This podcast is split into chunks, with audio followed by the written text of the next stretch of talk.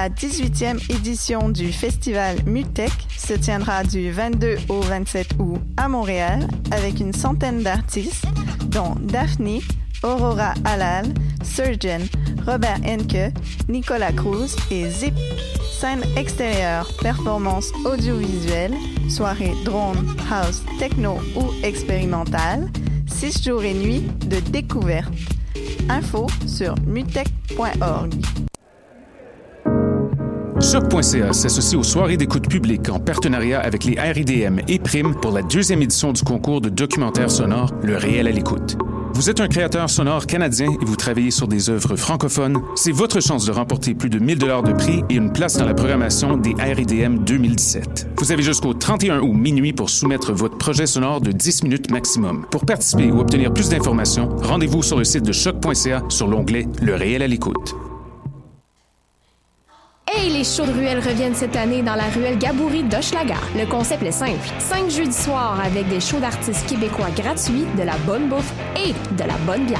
Le 29 juin, à la Claire Ensemble. Le 13 juillet, Fred Fortin. Le 27 juillet, Les Deux Luxe. Le 10 août, Xavier Caféine. Et le 19 août, un artiste surprise. Ça va être un show raid à cet été, alors manque pas ça.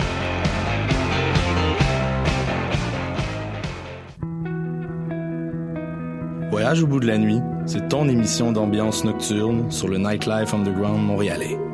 Découvertes musicales, chroniques culturelles et idées de sortie pour divertir tes nuits urbaines. Voyage au bout de la nuit, c'est l'émission nocturne de choc.ca.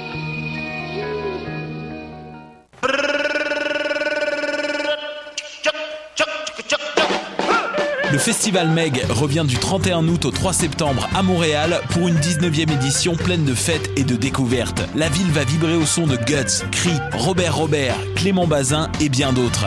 Le Meg, c'est ta playlist de demain devant toi aujourd'hui.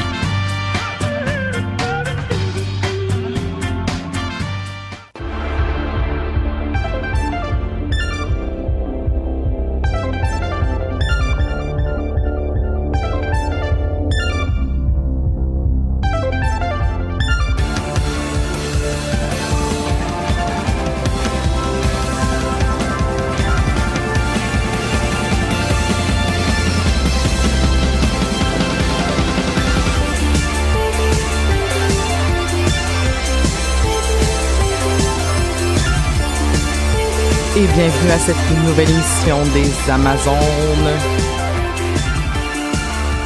Je suis toujours prise entre deux feux quand je commence l'émission parce que j'aime vraiment beaucoup notre chanson d'ouverture. Là, je suis comme, oh, un peu plus de temps pour l'écouter ou, euh, ouais, mais là, c'est un petit peu moins de temps pour nous écouter. Puis là, voilà, je suis, euh, c'est c'est comme ça que je gère, moi, l'anxiété euh, le matin.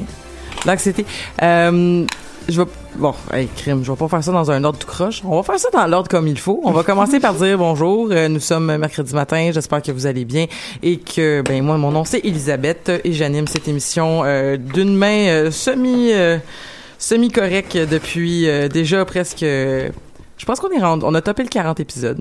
Ouh, quelque chose que oui. quelque chose comme ça. Tout ça pour dire que je suis entourée d'une tablée très très populeuse ce matin. Quoi qu'il nous manque encore une personne. Euh, Est-ce que tu sais, Roxane, si cette personne euh, est en route? J'ai pas de nouvelles, mais si j'en ai, euh, je te ferai un wink. D'accord. Tu vas, tu vas me faire un whiz? Un wink! Un Ok. petit euh, clin d'œil. Ou un whiz, c'est comme tu veux. Ou miaou, je sais pas. Ça manque de whiz. Quoique, j'ai un problème avec la nostalgie.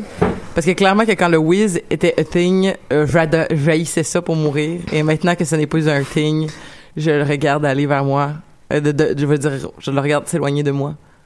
C'est un peu le problème avec euh, les nouvelles tendances. Moi, c'est le YOLO qui, euh, qui, qui vient me chercher ces temps-ci. Maintenant que c'est plus cool, le Ah. YOLO vient me chercher. Ah mais ça j'ai le même la même problématique. Souvent je commence à utiliser des termes lorsque où je commence à aimer un style vestimentaire quand ça fait au mo- pas pas six ans, pas dix ans, genre peut-être trois mois que c'est plus hot. Juste pour dire que je l'ai manqué. Juste pour dire que je l'ai manqué. YOLO, sacoche. Euh, Est-ce que tu vas Yes. commencer à faire du dab aussi? Oh mon dieu. voyons, c'est quoi ce bruit-là? Bon. L'entendez-vous? Oui, je l'entends. Ouais, Ah, je mais pense que c'est des constructions dans l'UCAM. Ah, Ah, Oui. Ok. l'UCAM. ce bâtiment qui tombe en ruine, non. Comme notre système scolaire en général, Hey j'imagine. Controverse ce matin. Non, euh, pour vrai, on va on va faire un tour de table, puis Mm. euh, après on va faire d'autres tours de table parce que c'est ça qu'on va faire aujourd'hui, des tours de table. Mais je vais commencer juste par nommer votre nom puis vous dire bonjour. Donc euh, bonjour Roxane, Allô? ça va bien? Ça va très bien, toi? Ça va super bien. Euh, quoique, ah, ah, ça faisait longtemps que ça m'était pas arrivé là. Je pense que j'ai, je pense que j'ai eu un début, de- pas de crise de panique là. Je veux pas aller si loin que ça, mais j'ai clairement commencé à manquer mon souffle avant d'arriver à l'émission. Un peu comme quand ça, je, je savais que j'allais bientôt rentrer dans mon cours de sciences en secondaire 4. Puis que je le savais pas, mais dans le fond, je faisais une crise d'anxiété à chaque début de cours de sciences, mais je l'ai su des années plus tard, en fait. Fait que, euh, et voilà, que, que quand j'ai lu les, les, les descriptions, je vais comme, ah, c'est ça qui se passait. Ouais. Donc, euh, ça m'est arrivé un petit, un petit début de ça avant d'arriver à l'épisode. Donc, euh, j'espère que je vais, j'espère que ça va bien aller. Comment tu te sens là? Euh, je me sens le the show must go on. OK. C'est bon. La douce voix qu'on vient d'entendre, c'est Rachel. Allô? Allô, Rachel. Ça va? Ça va bien, toi? Ça va, ça va. L'été achève? Oui. dans très exactement une semaine, euh, je, je suis dans, chez les deux fesses euh, dans mon école. là. Ah. Et- ben, je te souhaite, euh, je te souhaite une belle année. Oh, merci. Une belle année dans ta, dans ton école. Merci. Puis des cool kids. Ah ouais, ouais, ouais. Je l'espère, moi aussi. Et, c'est que- c'est quel âge, à peu près? Ben euh, présentement, comme euh, je fais de je fais de l'intervention en sous-groupe, c'est des élèves euh, vraiment de tous les âges du primaire, là, donc de 6 à 12 ans. Fait que voilà. Hey, Il y a vraiment C'est des... vraiment quelque chose comme bruit, en tout cas, peu importe. Fait que ça sera l'épisode en construction de, des Amazones. Catherine, Bonjour. comment ça va? Ça va bien. Ça, ça va? Il- euh, il- la rumeur veut que tu arrives directement de l'île du euh, Prince-Édouard. Oui, je, je voulais l'expliquer avant pour euh, justifier euh, si je suis décousue. Oh. Euh, c'est ça, j'ai passé la nuit dans un autobus. Euh, on est parti hier à 5 heures de Moncton et je suis arrivée à 6 heures du matin à Montréal. Voilà. Est-ce que tu as eu le temps de dormir un peu dans tes affaires? Non, non, non, non. Mais là, à 6 heures du matin, que Oui, je sais, mais je suis restée à- au, au centre-ville, puis après ça, je suis allée euh, prendre un café avec Roxane, puis là, maintenant, je suis ici, puis la sieste, ça va être pour plus tard. C'est pour ça que j'ai tous mes sacs, là, présentement, c'est... euh, Ah. Ouais, Ah ben écoute, c'est incroyable, là, c'est une expérience limite. c'est... Aux limites du sommeil. Ben, bien, merci beaucoup, euh, Catherine, d'être avec nous, malgré... Avec, euh, euh, avec plaisir. eh bien, mais mais t'as, t'as vu la maison de Anneau Pignon Vert? Oui, Ça, c'est nice. c'est très nice. Ben, est-ce que est-ce qu'il y avait les... Est-ce que, est-ce, que- à, part, à part le fait que c'est sa maison, comme... C'est un musée. Je suis pas allée dans le musée, mais on est passé devant le musée. Ah, OK. C'est ça. Ah ben, Parce que c'est non. pas si gros, là, du Prince-Édouard. Tu fais le tour euh, assez rapidement. En deux secondes. En- Genre, en un après-midi et quart ou... Oh, à peu près. Mais je veux dire, c'est long aller d'une place à l'autre, mais c'est pas très gros comme île. Hmm. Les villes sont éloignées, c'est tout. Est-ce que t'es allé à mon musée préféré, le musée de la patate? Non. Hey, il y a un musée de la Mais- patate. Il y a un musée de la patate. Ouais, ben c'est parce que j'ai fait un musée de la patate en Belgique. Ah, ok, Il parlait ouais. du procédé de faire des frites, fait que c'est ça. Je le connaissais déjà. Hey. Parlant de patates, j'ai, j'ai, j'ai, j'ai des patates chez nous, je sais même pas d'où ça sort, mais j'en ai vraiment énormément.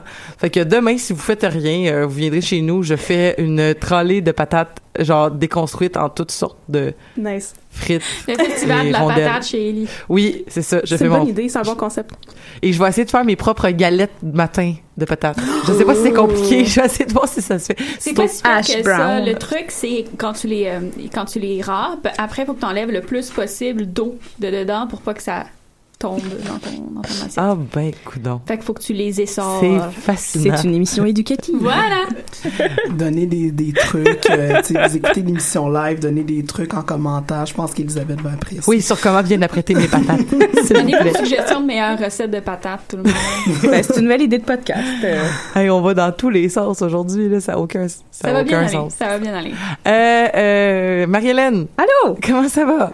Ça va, mais là, j'ai eu peur deux secondes que tu fasses genre en parlant de patates, Marie-Hélène est là. J'y ai pensé, moi. J'étais Ben genre.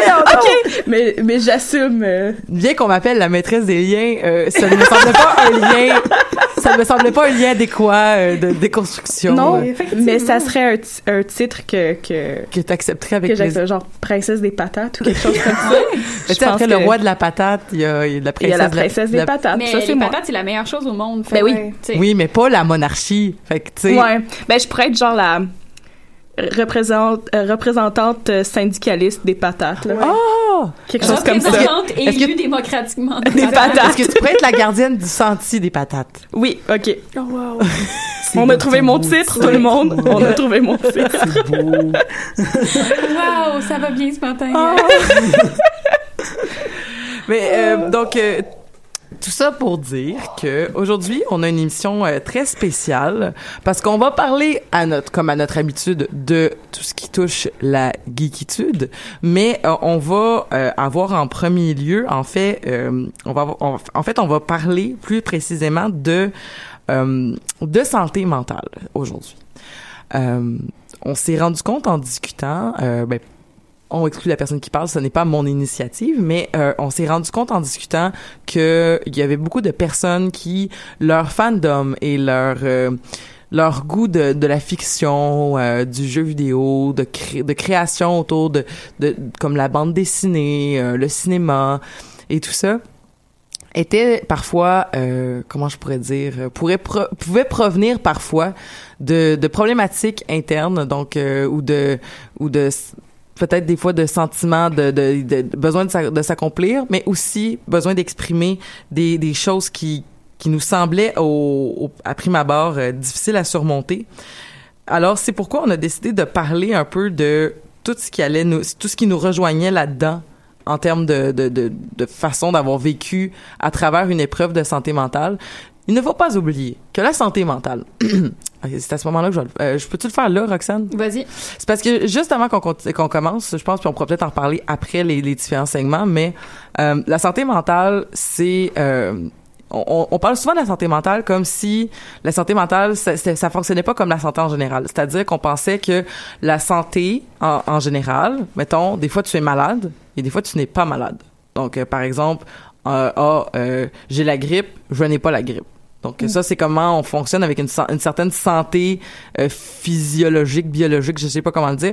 Alors que la santé mentale, c'est comme si euh, t'es malade ou t'es pas malade, mais c'est comme c'est comme si c'était quelque chose de du moment où tu avais une dépression, ben ça faisait de toi une personne dépressive et ça ne faisait que c'était la seule façon d'identifier en fait ta façon de de passer de, de- c'était la seule façon de t'identifier si je peux dire puis mon seul message que je veux dire avant qu'on commence c'est qu'il faut pas oublier que la santé mentale comme comme la santé physique c'est un continuum et que parfois, euh, c'est- c'est- oui, il y a des choses qui restent tout le temps, comme mettons quelqu'un qui aurait le diabète. Il y a certaines problématiques de santé mentale qui ne qui ne partent pas aussi facilement, mais on a des problématiques qui qui des fois on passe par là. Puis la meilleure chose, c'est c'est de s'en de, de s'en compte, d'aller chercher de l'aide et de, de de de guérir, parce que tu peux guérir de la santé mentale. Oui, ou être bien traité.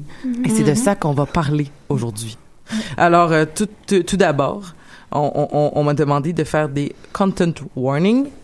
Donc, euh, des, des, de, donc de quoi qu'on va parler aujourd'hui euh, pour si jamais vous avez, euh, si jamais vous vous sentez moins à l'aise d'entendre parler de ces sujets-là, on, on voulait juste vous dire qu'on va parler aujourd'hui de, de dépression, de trauma, de suicide et d'anxiété. Donc, euh, si ce sont des, on en a déjà un peu parlé, mais si jamais vous avez, euh, si jamais vous vous vous sentez pas à l'aise, euh, on, on comprend, on le prendra pas personnel si vous dites que vous avez pas écouté l'épisode d'aujourd'hui. Ça ne, on, on comprend ça. On vous aime. On vous aime Vraiment. tout autant que vous êtes. Euh, Roxane.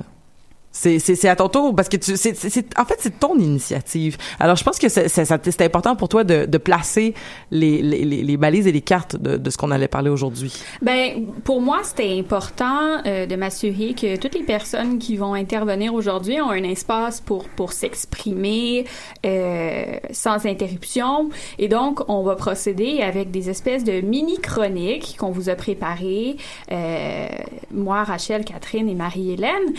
Et euh, ensuite, on va avoir une discussion euh, sur tout ce qui nous passe euh, par l'esprit, puis ce dont on a envie de parler. Mais je voulais vraiment être certaine que tout le monde était à l'aise de partager euh, ce qu'on a à partager, parce que c'est quand même des sujets difficiles.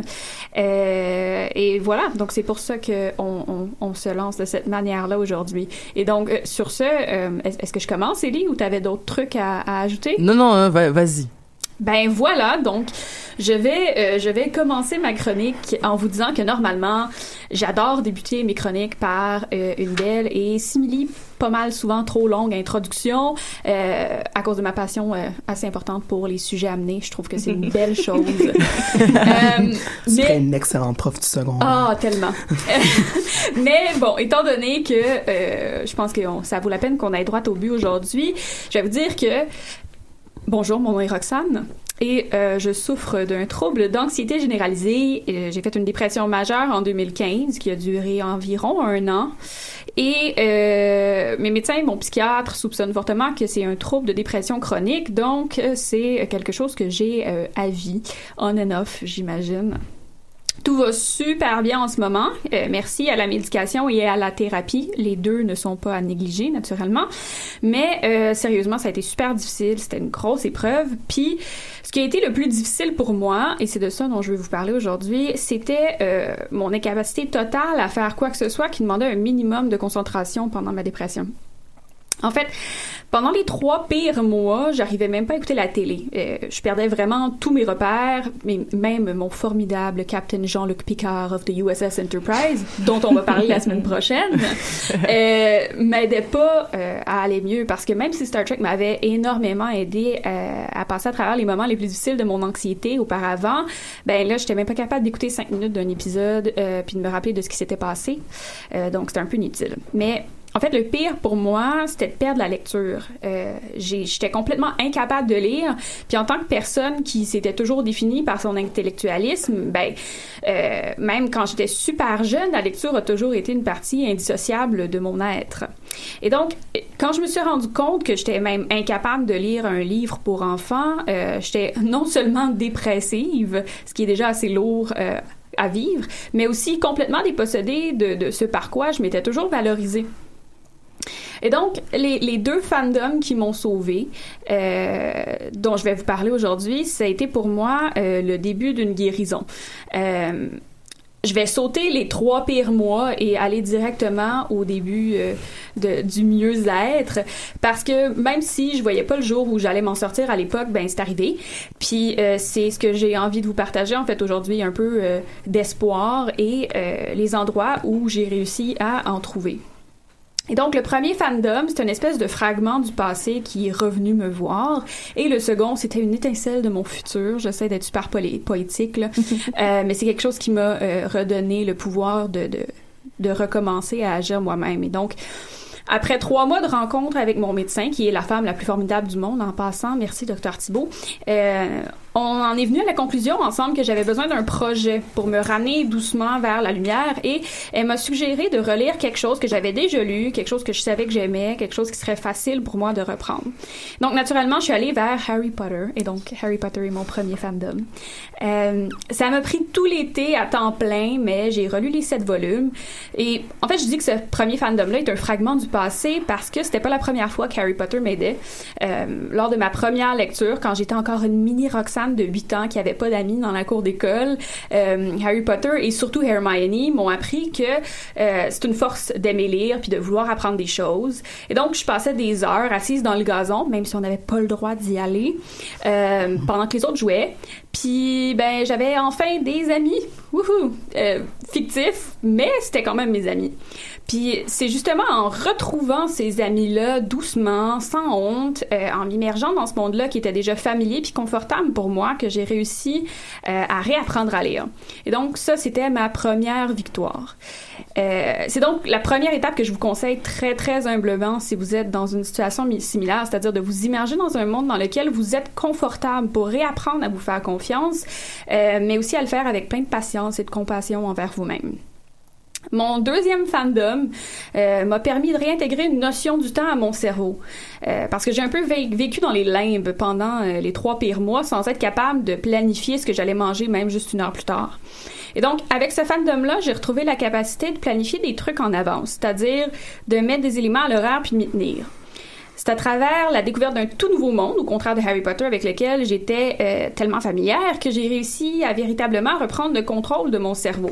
Et donc, euh, c'est pas vé- véritablement de la lecture, on retourne vers la télé en ce moment, mais euh, je remercie Critical Role pour ça. J'en ai déjà un peu parlé à l'émission Pop en Stock sur Dungeons and Dragons. Euh, que vous pouvez aller le réécouter euh, si vous voulez en savoir un peu plus. Mais en très, très, très gros, Critical Role, c'est une émission hebdomadaire live sur Twitch où on peut voir des acteurs vocaux jouer à Dungeons and Dragons ensemble. Euh, littéralement, on voit huit personnes assises autour d'une table qui narrent des choses euh, que leurs personnages fictifs font pendant quatre heures. C'est formidable. Et donc, chaque semaine, je savais qu'un nouvel épisode sortirait le lundi, puis je planifiais du temps dans mon emploi du temps vraiment pas très occupé pour être certaine de pouvoir l'écouter. Mais ce qui est vraiment intéressant, c'est que non seulement j'étais euh, de nouveau capable d'avoir hâte à un moment, euh, ce qui n'était pas arrivé depuis des mois, mais je faisais aussi partie d'un groupe j'ai commencé à écouter Critical Role au tout début du phénomène où chaque fois que 700 personnes se connectaient pour regarder l'émission, c'était vraiment un big deal. Puis pour vous donner une idée, maintenant, il y a plus de 30, de 30 000 personnes pardon, qui se connectent hebdomadairement. Donc, j'ai assisté à la naissance d'une communauté remplie de gens super positifs. J'ai vu naître les premiers fanfics, les premiers fanarts. Euh, j'ai découvert aussi que j'étais pas la seule qui avait réussi à, reprendre un temps soit peu le dessus sur sa dépression en écoutant l'émission. Puis comme j'étais pas familière avec le système de Dungeons and Dragons 5e édition qui est utilisé dans Critical Role, ça a été également mon retour à l'académie entre très gros guillemets.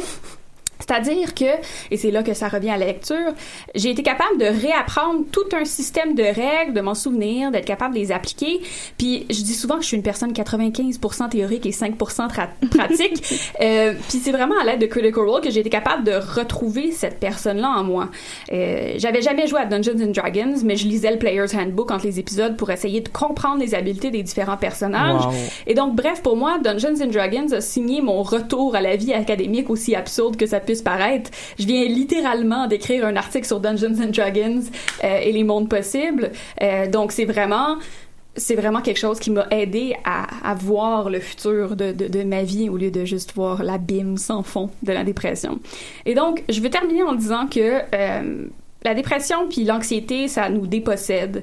Euh, à chaque crise d'anxiété, c'est comme c'est le retour. Je vis toujours un peu dans la peur de, retomber, de retomber en dépression aussi, ce qui est vraiment Mm. lourd. Mais je pense qu'il est possible, et je pense que je suis la preuve vivante de ça aussi, de retrouver notre propre force à travers l'exploration des fandoms, euh, vieux et nouveaux, qui nous permettent d'être nous-mêmes sans compromis. Euh, et donc, avec beaucoup de patience et de self-care, naturellement. faut toujours prendre soin de nous-mêmes. Donc, pour moi, c'était Harry Potter et Critical Role.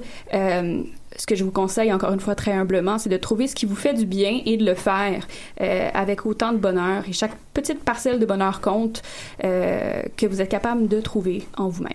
Voilà. Merci beaucoup, Roxane, euh, d'avoir placé ainsi la, la table pour, euh, pour toute cette émission à venir. Euh, Je passe tout de suite le bâton de la parole à Rachel. Rachel, tu voulais nous parler aussi euh, de dépression, mais tu voulais nous parler entre autres de dépression dans la, euh, dans la représentée dans la bande dessinée québécoise. Effectivement. Euh, donc, euh, c'est ça. Donc, pendant mon arrêt de travail, alors, j'avais demandé, euh, j'étais pas, euh, je suis un petit peu dans la même situation que Roxane.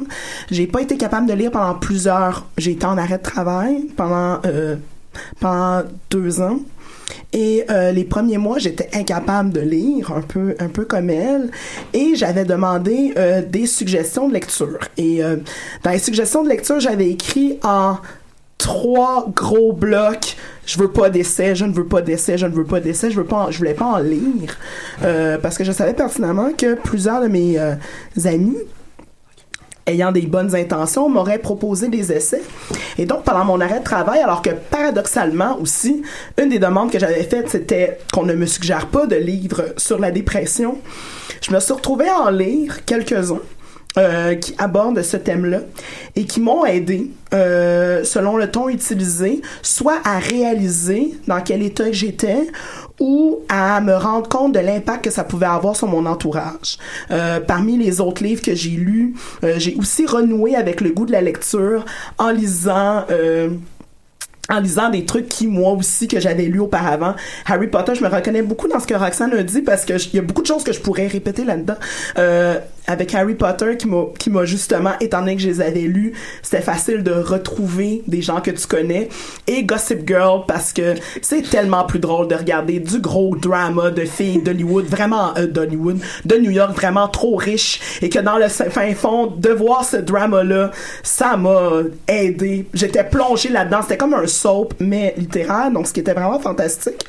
Mais euh, je vais revenir sur le sujet que j'avais au départ et donc parler des deux œuvres de la BD québécoise qui m'ont vraiment marqué, qui m'ont aidé à, euh, comme je disais, soit me rendre compte que j'étais en dépression ou qui m'ont aidé à comprendre euh, les réactions de mon entourage et en fait à faire un réel dialogue euh, avec certaines personnes de mon entourage.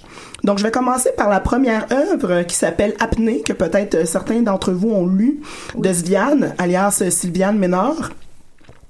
Et euh, bon, faire un bref résumé d'apnée. Donc dans apnée, on suit une fille qui s'appelle Sophie, qui est particulièrement dans une phase assez profonde d'une dépression. Donc euh, en fait, le livre est divisé d'une telle façon où on la voit cinq mois plus tard, quand elle, la, quand elle émerge de la phase plus profonde, et justement lorsqu'elle y est en plein dedans. Euh, et c'est le parallèle aussi avec l'apnée. Donc, étant donné qu'elle plonge dans les dépressions, euh, il y a des la première, les premières phrases de, de ce livre-là sont assez fortes. Je vais euh, en lire quelques-unes. Euh, ah oui, c'est ça. Donc, autour de toi, les couleurs bégayent. Il y a comme une odeur d'eau. C'est parce que tu le sais pas encore, tu rentres en apnée. Et ça durera longtemps, longtemps. Et j'ai beaucoup fait le parallèle avec ma propre dépression, avec justement le fait de plonger, l'eau a été euh, une symbolique assez importante de ma dépression à ce moment-là euh, pour plein de raisons entre autres parce que j'aime beaucoup l'eau dans la vie euh, mais aussi à cause de d'expériences personnelles dans lequel dans une de ces expériences là j'ai eu des idées, euh, j'ai eu des idées euh, suicidaires euh, qui étaient reliées à la noyade en fait. Et donc par conséquent, de se reconnaître là-dedans puis de faire oh mon Dieu, tant à ce moment-là, je me suis rendu compte à quel point j'étais profond, mais aussi de faire oh God, je veux pas aller dans le côté littéral de la chose. C'est correct. Je vais pas réellement plonger de manière réelle là-dedans. Euh, je l'ai relu par la suite lorsque j'allais mieux. Et c'est de revoir, dans le fond, les étapes. C'est, de, de réaliser à ce moment-là les différentes étapes, mais avec un, avec un regard extérieur qui faisait que ah, ok oui je m'en suis sortie c'est correct je suis plus dans cette phase hmm. aussi profonde que celle-là euh, donc euh, Sylviane euh, bon merci. Et la deuxième œuvre dont je vais vous parler s'appelle Mon ami Bao qui a été écrite par Stéphane Lafleur et illustrée par Cathy Moré. Donc, euh, petit résumé, mon ami Bao raconte l'histoire d'un narrateur qui n'est pas nommé, contrairement dans Apnée, euh, et son amie Gisèle. Et Gisèle est, je cite, atteinte d'un nuage de brouillard autour de la tête. On comprend que Gisèle, elle aussi, est dans une dépression assez profonde. Et c'est le et euh, le point commun entre ces deux œuvres-là, c'est se fait beaucoup et, et l'évocation de la dépression qui se fait par les métaphores liées à la nature. Donc, mm. juste dans le cas d'apnée, euh, évidemment, euh, la plongée de l'eau euh, très... Et dans le cas des, des, nuages, des fameux nuages noirs autour de la tête et, et du vent qui tourbillonne et qui, qui dans le fond, où est-ce que Gisèle, est, elle, elle est en étau dans le fond, dans le cas de mon ami Bao. Et ce qui est intéressant dans mon ami Bao, à mon humble avis, c'est la perspective utilisée qui est complètement différente des autres œuvres qu'on parle de la où est-ce qu'on parle de dépression. Euh, par exemple, dans euh, 12 mois sans intérêt de Catherine Lepage, où est-ce qu'on parle vraiment de la dépression et de comment on y est, ou Fine tranche d'angoisse de la même Catherine Lepage, où là c'est sur l'anxiété et c'est centré sur la personne qui vit une dépression. Euh, ici, on emprunte la, la, vision de la personne qui est accompagnatrice de l'autre qui est atteint de dépression. C'est unique et ça m'a beaucoup aidé personnellement à comprendre mes amis et ma mère qui m'entourait. J'ai la chance, j'ai eu la chance d'avoir un très bon entourage qui a été très présent, qui m'a beaucoup aidé, ce qui euh, vraiment a été un des moteurs de ma, de, ma sortie à, avoir une dépression, euh, à avoir un état euh, contrôlé. Ça, les médicaments et la thérapie. Mais aussi plusieurs d'entre eux m'ont avoué ouvertement lors de cette période où, a posteriori, qu'ils et elles n'ont pas toujours su quoi faire ou su quoi me dire. Euh, ma mère en particulier, je me rappelle à un moment donné, j'avais éclaté devant elle et je m'étais vraiment fâchée. Et ma mère a éclaté en sanglots en disant, mais c'est toujours sur moi que tu te défoules, puis quand tu vas voir tes amis, puis que tu me parles de tes amis, ça va bien, mais moi, c'est c'est sur moi que j'ai des, euh, que j'ai les répercussions de ça. Et je lui disais, c'est- pas contre toi, c'est contre la situation. Je ne suis pas capable de, de, de, de, sortir ma colère puis elle sort de cette façon-là. Euh, et c'est à ce moment-là, j'ai vu tout le désarroi de ma mère, qui pourtant est une professionnelle du milieu de la santé, et qui donc devrait savoir comment ces choses-là se passent, mais devant sa fille qui est complètement en désarroi. Euh, dans un, juste de résumé, euh, qui résume cet état-là, une des citations du livre et qui m'avait fait pleurer à l'époque et, ça m'avait- et qui m'avait fait comprendre aussi toute l'importance que mon entourage a eu dans mon mieux-être, c'est le on ne sait plus comment l'apprendre et on voudrait trouver les mots qui apaisent, ceux qui veulent dire que ça ira bien bientôt, ceux qui veulent dire de ne pas s'en faire. Et, et effectivement, mes amis et ma propre mère m'ont dit, ça va aller mieux, c'est correct, tu vas t'en sortir, tu vas être correct. Puis j'arrivais pas à le voir, j'arrivais pas à y croire, mais de lire ça, ça m'a, ça m'a complètement bouleversée, ça m'a permis d'apprendre. de- dans le fond, de, de renverser la lorgnette, de ne plus être centré sur moi-même. Et le fait de ne plus être centré sur moi-même m'a énormément, effectivement, aidé à, à sortir de cette phase critique-là. Donc voilà. Mais merci beaucoup, Rachel. Euh, c'est, ça, ça me touche beaucoup ce que tu dis parce que euh, c'est, drôle, mais moi aussi, il y a ma, ma mère qui, qui, qui a été euh, importante dans une période où j'avais, j'a- j'allais pas très bien dans ma vie euh, parce que euh, au début, lorsque j'ai commencé à avoir des, des, des probablement je sais pas c'était quoi je, je je me je m'auto-diagnostiquerai pas euh, à, posteriori mais j'imagine que ça devait être une dépression mais je suis pas exactement sûre de ce qui s'est passé à ce moment-là. Mais je me suis beaucoup euh, isolée. Puis euh, je, je, me suis beaucoup isolée puis à un moment donné quand j'ai commencé à sortir de ça au début, ma mère m'a dit ben c'est normal, tes, tes agissements ont tes agissements dans le passé, ça a été de donner, de mettre tous tes œufs dans le même panier des mêmes individus, des individus qui ne te faisaient pas vraiment du bien, et lorsqu'ils t'ont abandonné, bien te voilà, tu es seul, et ceux qui étaient vraiment là pour te faire du bien, tu les as pas entretenus dans les derniers deux ans, donc euh, ils ont quitté. Donc euh, ça, ça m'a aidé à me rendre compte quand même de l'importance que oui, on, on, on a souvent tendance à faire plus confiance euh, aux gens qu'on aime et ainsi de moins bien les traiter parce qu'on sait qu'ils vont nous aimer un peu de façon inconditionnelle. Alors on les prend énormément pour acquis, alors que euh, ça devrait être le contraire. On devrait, on devrait préserver et on devrait entretenir toute cette beauté-là qui est cette belle relation qu'on entretient avec les gens qu'on aime.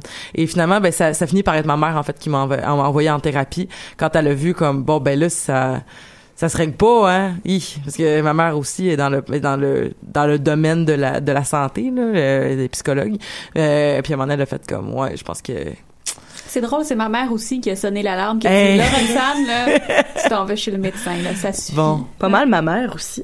Ben Charlotte voilà. aux mères. Fait que- ouais, c'est ça. Vraiment. Je t'aime, maman. oui ouais love à nos mères Oui. full love à nos mères Absolument. Euh, je je sais pas si on pourrait euh, on pourrait passer peut-être euh, à la prochaine personne si on se sent prête. Euh, on, on ça- et cette personne là c'est c'est ni plus ni moins euh, notre grande voyageuse qui revient des îles et c'est et c'est c'est Catherine. Oui, Catherine comment ça va Catherine? Ça va bien. Ça va bien? Ouais. Je, je suis super fatiguée, fait que je suis encore plus émotive que, Mhm. que, que d'habitude. Puis c'est ça, je suis super empathique, fait qu'entendre toutes ces histoires-là, ça me donne envie de brailler, mais là, il faut que je fasse ma chronique. The show must go on. Exactement. C'est on a On tout le braillera moton. après. Oui, oui, ben c'est ça. Je, je ça, vient de m'écrire pour me dire qu'elle aussi, elle avait le moton. On est, c'est correct. On est tout correct. Ben, je voulais juste On je a voulais tous le commencer par dire que je trouvais que c'est euh, c'est précieux euh, de réaliser, c'est précieux pour moi de réaliser qu'on a tellement d'expériences en commun parce que j'ai toujours tendance à penser que mes problèmes c'est juste moi qui les ai. Puis que mais dans le fond je réalise que c'est ça, je suis pas toute seule. Fait que ça c'est déjà magnifique. Fait que moi aussi, je voulais, je voulais pas, comme Roxane, je voulais pas parler de, de mes épisodes dépressifs ou de mon anxiété parce que, justement, quand je suis euh, déprimée, je suis plus capable de rien faire. Puis euh, ça devient quand j'étais en dépression c'était une période vraiment euh, aride de ma vie euh, durant laquelle je pouvais pas lire mais durant laquelle je pouvais pas écrire non plus puis écrire c'est une grosse partie de ma vie. Euh, c'est une période durant laquelle j'ai trouvé du réconfort à relire et revoir et revisiter un peu comme comme Roxane l'a dit tantôt. Euh, moi je me suis toujours beaucoup identifiée aux personnages de romans que je lisais euh, surtout quand j'étais petite parce que euh, ben d'une part c'est ça je suis très empathique fait que moi ça, je m'identifie beaucoup aux personnages parce que j'ai l'impression de ressentir la même chose qu'eux mais aussi parce que quand j'étais petite en grandissant j'avais besoin de savoir que j'étais pas seule et que j'étais pas surtout pas seule à être étrange puis à avoir des intérêts différents puis à pas vouloir être comme les autres. Euh, puis là, j'écoute tout le temps la trame sonore de La Belle et la Bête, là, puis ça me rappelle comme mon enfance, puis comme mon envie d'être la belle, puis genre l'impression que souvent les jeunes femmes intelligentes ont d'être isolées et de vivre dans un petit monde provincial avec des gens qui les comprennent pas. C'était La Belle et la Bête, là, c'est une des seules œuvres que du moment où j'entends les premières notes, je, je, je, je pleure de façon incontrôlable et, et c'est et c'est- c'est presque instantané. Oui, moi aussi. Et que, J'écrivais ma chronique dans l'autobus en revenant de, de Moncton, là, en écoutant La Belle et la Bête. C'était vraiment, euh, c'était méga émotif. Fait que, euh, donc c'est ça. Moi, je me suis, quand j'étais petite, je m'identifiais beaucoup à Harry Potter, puis ça a été mon fandom principal jusqu'à ce que je découvre euh, Stephen King. Puis habituellement, tu sais, là, j'étudie Stephen King, je suis une scholar de Stephen King. Puis là, je suis là pour parler de mon rapport plus émotif. Euh, c'est la première fois que je fais ça. Puis que je suis vraiment, euh, c'est c'est euh, c'est un inédit pour moi. Donc, je savais pas. Non, c'est ça, je l'ai déjà dit ça.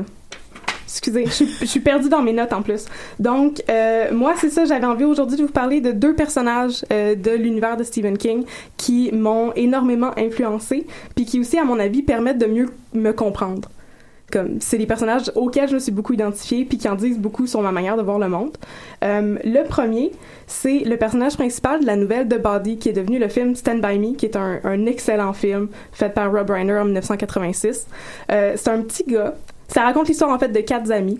Euh, ça se passe en 1959. Euh, puis c'est un monsieur, un de ses amis d'enfance meurt et il décide d'écrire une histoire sur quand il était jeune puis quand il était ami. Euh, le personnage principal, donc, c'est ce petit garçon de 12 ans qui veut devenir un écrivain. Lui, euh, il a un grand frère qui est une star de football et ses parents euh, n'ont Dieu que pour son grand frère, qui est, ben oui, qui euh, attire toutes les éloges. Et le petit gars qui veut devenir un écrivain se sent un petit peu comme un, ben, un enfant invisible. Puis il y a beaucoup de misère à avoir du support de la part de ses parents qui se préoccupent vraiment pas beaucoup de lui. Et aussi de la part de ses amis parce que il se tient avec des petits gars qui sont euh, moins brillants que lui et lui va devoir éventuellement faire le choix de euh, aller prendre des cours préparatoires pour aller à l'université alors que ses amis vont aller dans des cours euh, manuels. C'est ça. Fait qu'il sait déjà, il est devant comme cette fourche-là en se disant, ben moi, ce que je veux faire dans la vie, c'est devenir un écrivain. Il y a son meilleur ami qui lui dit, il faut que tu fasses ça, même si tes parents euh, sont complètement désintéressés de ta situation parce que tu peux pas gaspiller ce que t'as. Ouais. Mais lui est tout seul là-dedans. Puis ça, ça le déchire vraiment beaucoup. Euh, puis moi, ça, ça me, ça m'apportait beaucoup de réconfort. Euh, quand j'ai lu ça, j'avais 12 ans. Et je savais déjà que c'est ça que je voulais faire dans la vie. Et moi, ça m'apportait beaucoup de réconfort de voir qu'il y avait aussi, je pouvais rencontrer dans mes lectures des personnages qui voulaient aussi devenir des écrivains, qui étaient des écrivains en devenir et qui traversaient les mêmes embûches que moi, qui sont tant des embûches personnelles parce que on se met tellement de bâtons dans les roues quand on essaie de créer tout le temps, mais aussi des, des embûches interpersonnelles. T'sais, au début, mes parents, mes parents sont super, puis mes parents me supportent vraiment beaucoup dans ce que je fais. Mais quand j'avais 12 ans, puis que j'étais allée les voir, puis je leur ai dit, moi, je vais devenir un écrivain, puis je vais devenir Stephen King. Ils étaient pas sûrs, là. Ils avaient vraiment peur que je devienne une sans-abri. Puis c'est parfaitement normal, je les, je les comprends tellement. Puis, mais moi, c'est ça, j'avais de la difficulté à trouver des choses auxquelles me raccrocher, puis des modèles. Et justement, des personnages comme ça, ça me donnait de l'espoir. Et le deuxième, puis justement, ce personnage-là était celui qui, qui me donnait le plus d'espoir parce que ça se termine bien pour lui. Comme malgré tout, il traverse tout ça, puis oui, il perd ses amis parce qu'il décide finalement d'aller suivre les cours préparatoires de collège, mais il devient un écrivain, puis ça valait la peine. Puis c'est ça qui est beau à la fin. Comme il parle de comment il finit par écrire, puis c'est, c'est, c'est vraiment autobiographique. C'est Stephen King qui parle de comment lui a appris à devenir un écrivain, puis que des fois, ben t'écris de la merde, mais c'est pas grave parce que t'as du cœur, puis tu, tu t'as du cœur à la tâche, puis tu travailles fort, puis éventuellement, ben ça vaut la peine parce que c'est ça que tu voulais faire. Fait qu'il y avait quelque chose de très encourageant pour moi là-dedans. Et le deuxième personnage, euh, c'est un personnage beaucoup moins positif, euh, qui est euh, J'ai encore le temps? Oui. Ah, ok, ok, pardon. Il s'appelle Harold. C'est euh, un des antagonistes principaux dans le roman The Stand, Le Fléau. Oui. Euh, c'est un roman apocalyptique. Euh, Harold est un adolescent prétentieux, boutonneux, qui est la risée de son école et que tout le monde déteste, mais lui veut devenir poète. Et lui est convaincu qu'il est très très talentueux. Puis un jour, il va rencontrer des gens qui vont comme réaliser son talent, qui vont l'accepter. Et l'affaire, c'est que euh, c'est ça, il y a une grosse épidémie de grippe et 99,7% de la population de la Terre meurt. Et dans cette situation-là, euh, ben Harold rencontre d'autres survivants qu'il connaissait pas avant, qui connaissent pas son passé, qui savent pas que lui était bullié euh, et qui, en fait, auraient pu l'accepter comme il était et auraient pu l'aimer comme il était. Mais euh, Harold est incapable d'accepter cette seconde chance qui se fait offrir parce que justement, dans sa tête, il est toujours l'adolescent boutonneux qui a pas d'amis, puis que tout le monde niaise, puis dont les gens parlent dans leur dos. tu sais. Et ça, quand j'avais 15 ans, j'avais 15 ans quand j'ai lu ce livre-là, je m'identifiais beaucoup à ce personnage-là. Moi aussi, j'étais une petite adolescente euh, boutonneuse avec un surpoids. Puis moi aussi, je voulais écrire, puis je me disais, ouais, ouais, tu sais, comme j'ai vraiment du talent, puis un jour, ça va vraiment marcher. Et le personnage m'habite encore aujourd'hui parce que ce qui m'intéresse quand je repense à cette histoire-là aujourd'hui, c'est non pas le fait que lui avait l'impression d'être victime d'une espèce d'injustice, mais le fait que ce qui cause, en fait, son downfall, c'est son incapacité à laisser aller.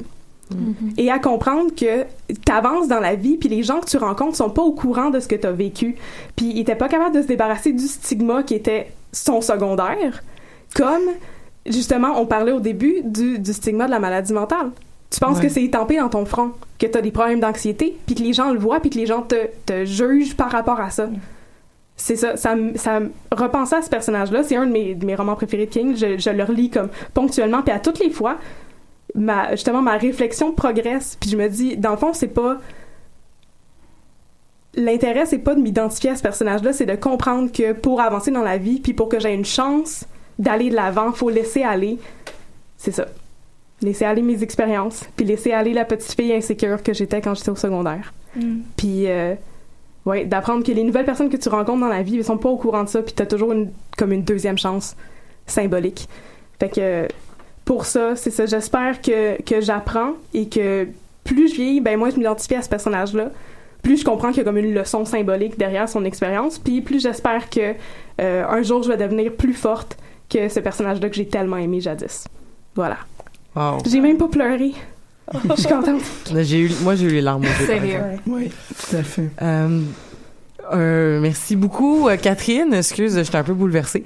Euh, on va, euh, on va passer à, à Marie-Hélène. bon, puis que, que- que pendant que je fais des transitions de caméra, puis que tout, tout est excessivement fluide. Marie-Hélène. Allô? Toi aussi, tu voulais nous parler. Donc, euh, toi, tu voulais nous parler de euh, de, de, de création en fait euh, dans le fond c'est parce que est-ce que pour toi la création ça a été une façon de, de t'auto-médima- t'auto-médicamenter dis-je? Ben, en fait, c'est plus compliqué que ça. Puis là, c'est drôle parce qu'il y a comme plein de liens qui se font dans ma tête. Euh, je vais quand même lire ce que j'ai écrit parce que sinon je vais me perdre. ok Euh, mais juste bon. avant de commencer, c'est ça. Moi, ma créativité a toujours été intimement liée à ma comme ma, ma geekitude. Euh, tu sais, les univers que j'aime le plus explorer, c'est tout le temps un peu dans le médiéval fantasy, le sci-fi. Euh, fait que même si je le je mentionne pas spécifiquement de fandom dans ma chronique, ben c'est c'est là que le rapport s'est fait pour moi, là, pour pas avoir l'air de partir sur une tangente euh, pas rapport. Euh, ben, ça fait déjà quelques semaines qu'on s'est lancé le sujet dans le, groupe Facebook secret des Amazones. Euh, fait que ça fait déjà quelques semaines que je stresse vraiment beaucoup par rapport à l'émission.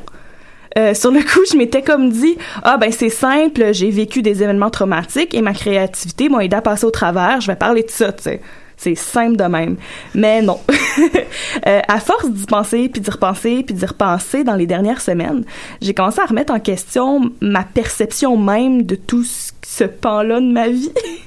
Euh, pour une mini mise en contexte, j'ai vécu des trucs pas trop cool euh, juste avant ma dernière session d'université. Fait que pendant que je finissais mon bac en BD, que je fallait que je fasse un livre, ben je devais dealer avec ces sentiments-là puis ce, choc-là en fait. Euh, j'ai comme eu deux choix dans ma tête. Soit je lâchais tout, je m'enfermais dans ma chambre jusqu'à temps que ça, ça passe ou pas.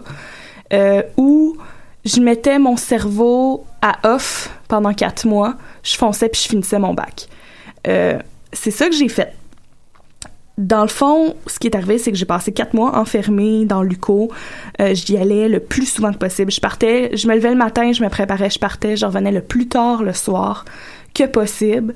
Euh, puis la fin de semaine, je travaillais, j'allais directement à l'université après, j'allais quasiment tous les jours. Mon but, c'était vraiment que mon cerveau aille pas de moment libre mm-hmm. pour penser à ce qui s'était passé. Euh, les gardes de sécurité m'aimaient beaucoup. Ils me connaissaient vraiment beaucoup. Euh, puis moi, dans le fond, même maintenant, je m'en rappelle pas trop. C'était comme un mélange de j'étais tout le temps en train de travailler, mais en même temps pas vraiment. Je procrastinais beaucoup. Euh, je regardais des séries, des let's play sur YouTube, mais tout ça c'est comme un peu flou. Je pense encore que ça m'a permis de survivre au choc, mais ça m'a certainement pas guéri. En fait, encore aujourd'hui, dans une espèce de, de timing euh, ironique et bizarre avec l'émission, la semaine où on a lancé le sujet, j'ai commencé une nouvelle thérapie. Euh, puis là, j'étais motive. Euh, tu sais, c'est pas encore réglé. Ah, oh, je m'excuse. Excuse-toi pas. C'est bien correct. J'avais tout préparé puis j'étais capable de le lire puis tout. euh, tu sais, je fais beaucoup d'anxiété. J'ai pas à part pour anxiété généralisée, j'ai pas d'autres diagnostics, mais je suis pas mal sûre que j'ai, d'autres limites dans ma tête. Euh, puis une de mes frustrations dans la vie, c'est que je fit pas dans euh, l'archétype de l'artiste. Euh, euh, j'ai les yeux flous à quoi. Euh, je fais pas dans l'archétype de l'artiste angoissé. Mes meilleures œuvres, en grande parenthèse, surgissent pas dans des sombres abysses de mon âme. Euh, non, moi, j'aime qu'est-ce que je fais quand je suis bien. J'aime pouvoir rire puis avoir du fun en dessinant puis en écrivant. Euh, je m'excuse. Prends ton temps, t'as, le temps. Euh, par contre, de commencer à penser à ça les dernières semaines, ça m'a amené à lire sur les liens entre la créativité et la santé mentale. Euh, on en parle périodiquement puis souvent dans les médias. À chaque fois qu'on perd euh, un grand artiste à son combat contre la dépression. Tu sais, il y a eu Robin Williams dans les dernières années, restant super récemment Chester Brown. Euh, What? Je savais même pas quoi? Le chanteur de de Linkin Park. Ah, j'ai compris Chester. je pensais à, au BDiste. Excusez. Ouais, moi aussi. Hey, désolé. Je suis désolée. Continue, Marie-Hélène. Je suis désolée. Non, non, non. C'est bon, ça me fait une pause. Euh, mais en même temps, c'est vrai qu'il y a plusieurs œuvres marquantes euh, qui sont nées d'épisodes Non, c'est pas. C'est pourquoi. Bref. Ou après, tu sais. Ouais. Je me suis trop trompée de nom. Oui.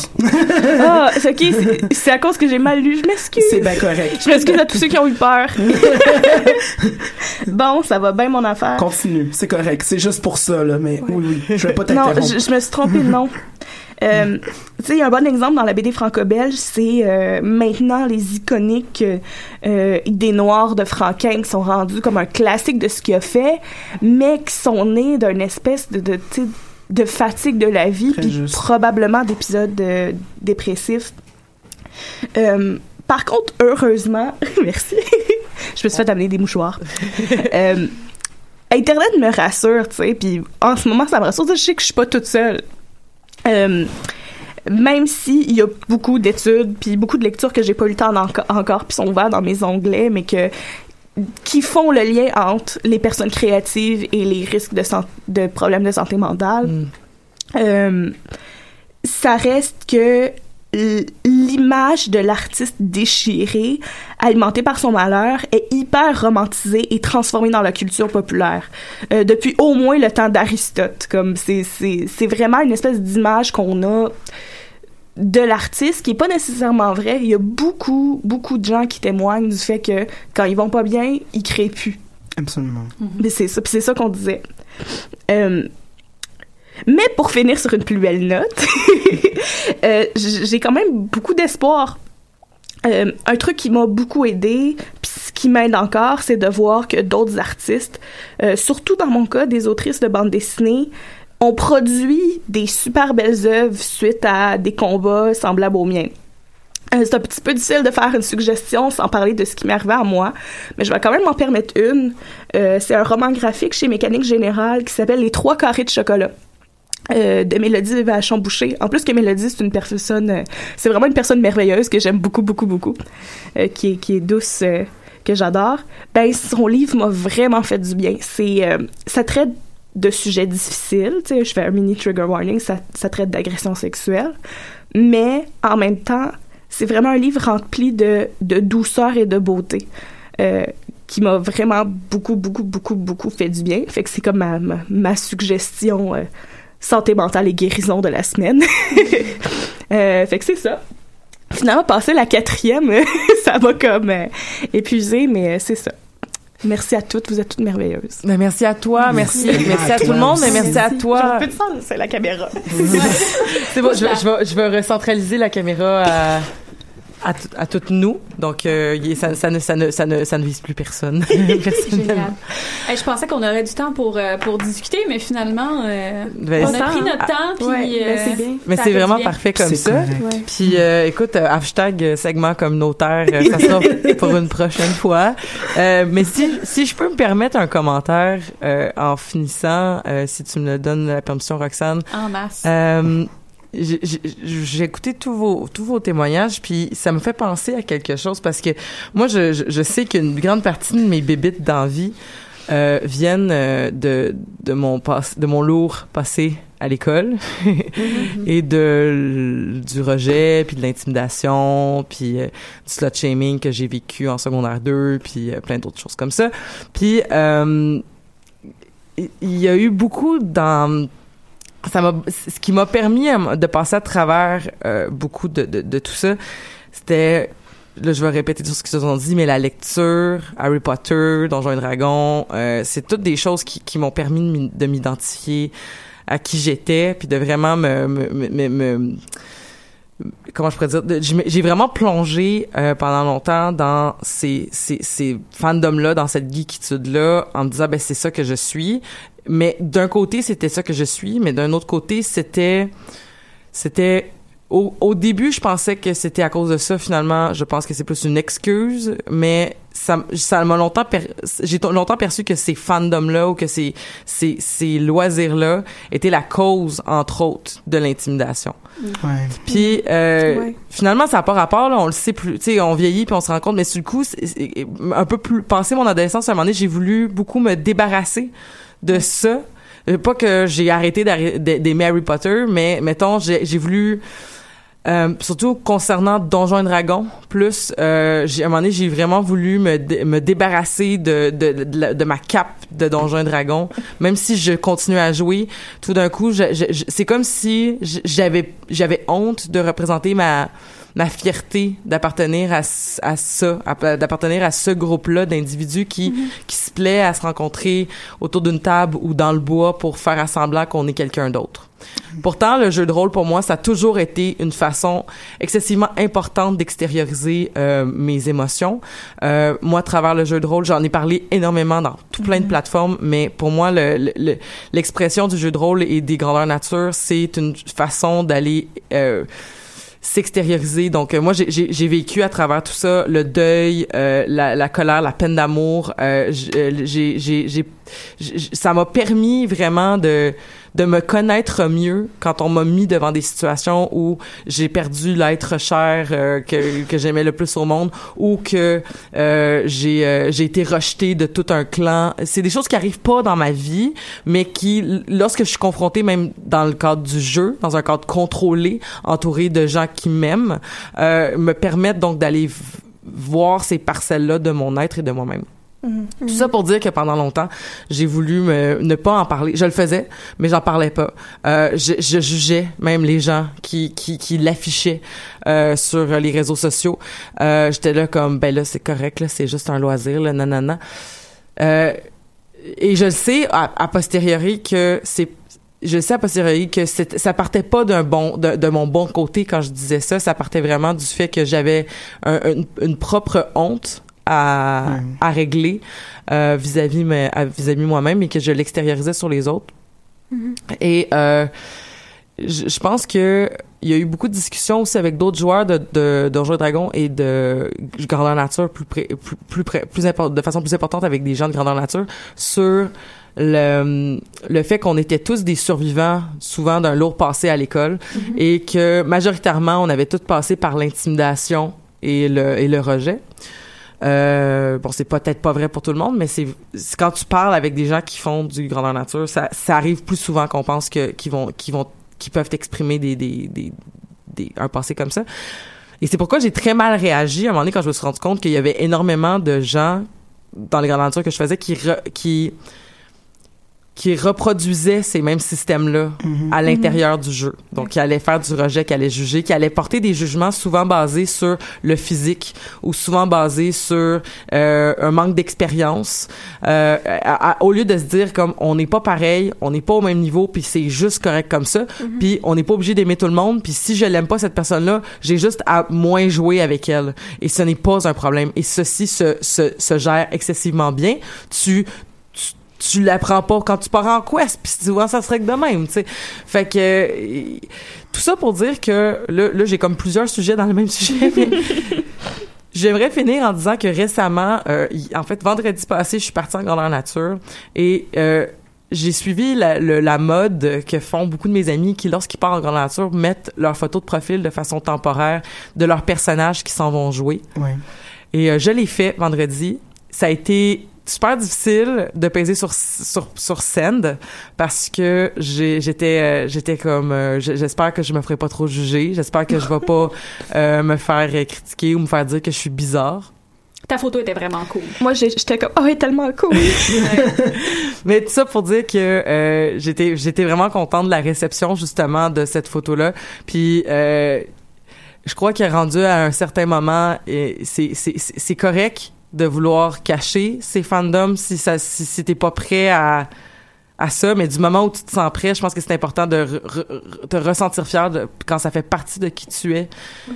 Euh, je, je veux pas, forcer personne à ne pas avoir honte parce que ça se contrôle pas ces émotions-là, mais si vous êtes capable de, de si vous vous sentez prêt, euh, de toute façon, les gens qui, les gens que vous intimidez au secondaire, je veux dire, on est rendu des adultes puis on s'est tous retrouvés, on est tous là autour d'une table aujourd'hui, on s'est tous retrouvés puis ça c'est le message que j'aimerais dire à Isabelle du passé puis peut-être que peut-être qu'ils vont parler à des gens aujourd'hui mais on se fait dire ce n'est ça va passer. Puis on y croit pas. Puis c'est correct sur le champ de vivre de la colère là mais c'est tellement vrai que on sera pas toujours l'adolescent boutonneux. Ouais. et, et- et que les gens qu'on va rencontrer sont toujours des nouvelles chances. Puis pas pour se prouver mais juste parce que à un moment donné là comme ton, ton petit milieu qui est l'école primaire et secondaire a éclaté du moment où est-ce qu'on embarque dans la vie adulte.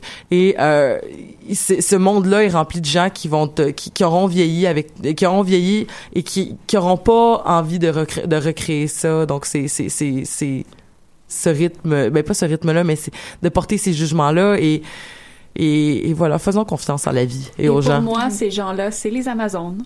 Donc, Ah. merci, c'est bien fin. guys. C'était vraiment cool de, de parler avec vous euh, de ces choses difficiles, mais magnifiques quand on réussit à en faire ressortir des, des belles choses.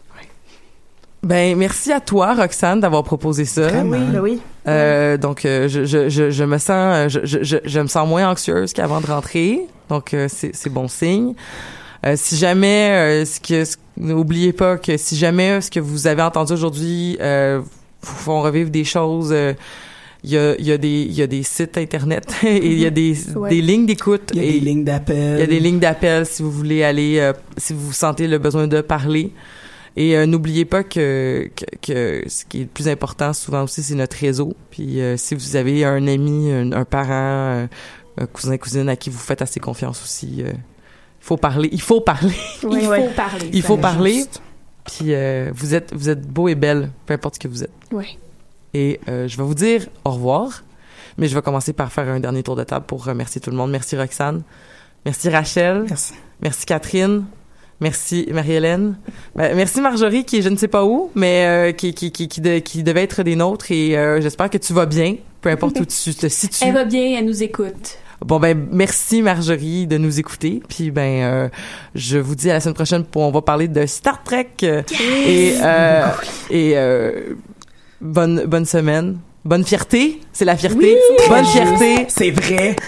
Donc euh, notre combat est beau. Je membre de la communauté LGBTQ 2 plus Ah. A. Donc euh, je vous aime. À bientôt.